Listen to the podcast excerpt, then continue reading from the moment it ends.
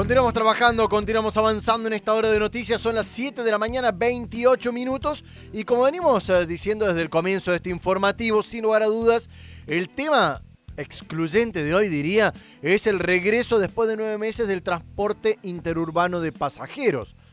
No solo por, eh, por, la, por el regreso justamente para los pasajeros, sino lo que implica volver a laburar para un grupo de choferes, así como, están, como estaban esperando en su momento los hoteleros, mozos, em, los gastronómicos, que también hemos recorrido. Bueno, ahora nos vamos a meter en una de las tantas historias que, que, se escriben en la jornada de hoy, en el día de hoy. Y ya le doy la bienvenida a Daniel Ávila, él es chofer de Interurbanos. Daniel, el gusto de saludarte, Jonah Cloner de este lado, ¿cómo te va?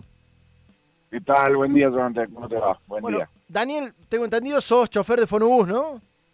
Sí, así es, soy empleado de la empresa Fonobús. ¿Hace cuánto que sos chofer de, de transporte? Hace cuatro años en Fono. Cuatro años en Fono y laburando en el rubro. Y unos nueve años más o menos.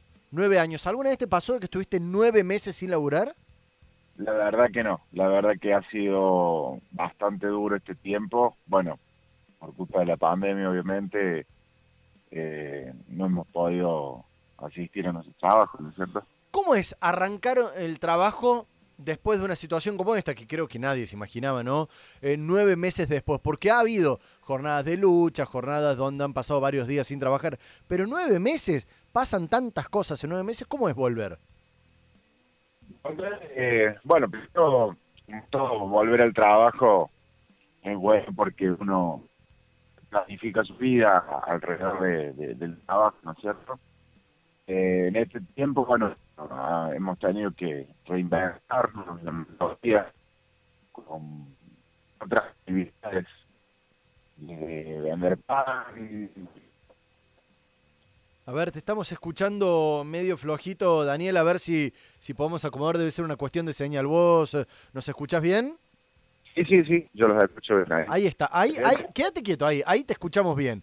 Decías, bueno, el tema de, de, de eh, reinventarse, ¿no? Porque el conflicto tenía que ver no solo con la pandemia, sino con las demoras en el cobro de sueldo. ¿Cómo hacían para parar la olla en casa? Eh, no sé cómo será tu familia, si, si trabajaban otras personas. ¿Qué nos podés contar?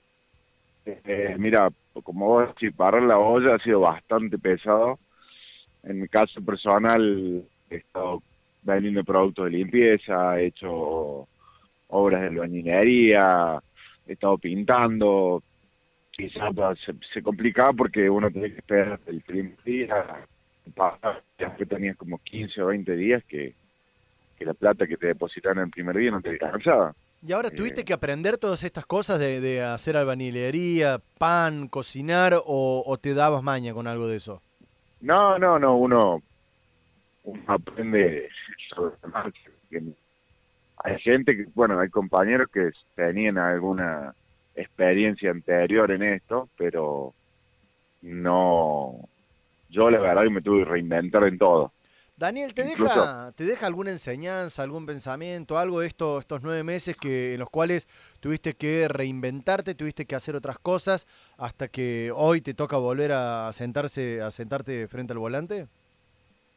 Sí, por supuesto, por supuesto. Uno aprende en esta época a valorar la familia, a valorar los tiempos, a valorar el trabajo, a valorar otras cosas que, bueno, que yo creo que a todos nos ha enseñado en esta pandemia todos salimos con alguna enseñanza en esta pandemia. Ahora, hoy te tocó, no sé si ya te tocó hacer algún viaje o, tenés horario, eh, pero... No, no. ¿Todavía no? ¿Cuándo te toca salir del primer viaje? No, no, no estoy notificado todavía. Ah, todavía, todavía no, tenés. ¿Has hablado con algunos mm. compañeros o te has podido cruzar? Mira, he hablado con algunos compañeros que tampoco lo han llamado, así que los que han llamado seguramente o se han dirigido a, la empresa, están ya, directamente en sus funciones. Me imagino que, debe ser como, a ver, como algún, el, pibe que está esperando debutar en la primera división, ¿no? Que está ahí sentado en el banco y que te, que te llamen para ir a la cancha en estos momentos. Claro, claro, es como que tenés, viste, los botines puestos y ya querés entrar. es así. Daniela, eh, sí, volver al trabajo es como todo, volver al trabajo dignifica a la persona. Así que eh, para todos yo creo que bien o mal volver al trabajo nos, nos, va a dignificar un poco, volver a ser lo que éramos lo que éramos antes, ¿no es cierto? Bien, ojalá que les toque que lo llamen pronto. Sabemos de que el servicio tiene un funcionamiento, tendrá en estos días a, un 30% de la normalidad. Y, quiero aprovecharte en esto, en, la dinámica que, me imagino que los deben haber instruido en parte, de esto de que ya no pueden cobrar más en efectivo arriba del colectivo, ¿es así? Sí, sí, efectivamente. Estamos buscando eh, los medios de pago como para que no, no nos manejemos más dinero. Es un foco de contagio. Sí gracias a la pandemia se ha podido hacer esto. En eso hay que agradecer porque hace mucho tiempo que queríamos nosotros eliminar el tema del dinero por una cuestión de seguridad, por una cuestión de que, porque también sufrimos robo nosotros, o sea, no solamente por el tema de las bacterias y todo lo que lo que genera el dinero. Nosotros también nos roban, ¿eh? no, no, no es que no nos roben. Sí, sí, están expuestos. somos del interurbano, estamos expuestos a que no, nos roban y, es plata es plata que se pierde, ¿no es cierto? Esta es la historia de Daniel Ávila, chofer eh, de Interurbanos, que está esperando para poder salir a la cancha o sentarse en el colectivo y volver a laburar después de nueve meses, como ya están saliendo algunos de sus compañeros. Daniel, gracias por contarnos un poquito de cómo han sido estos últimos nueve meses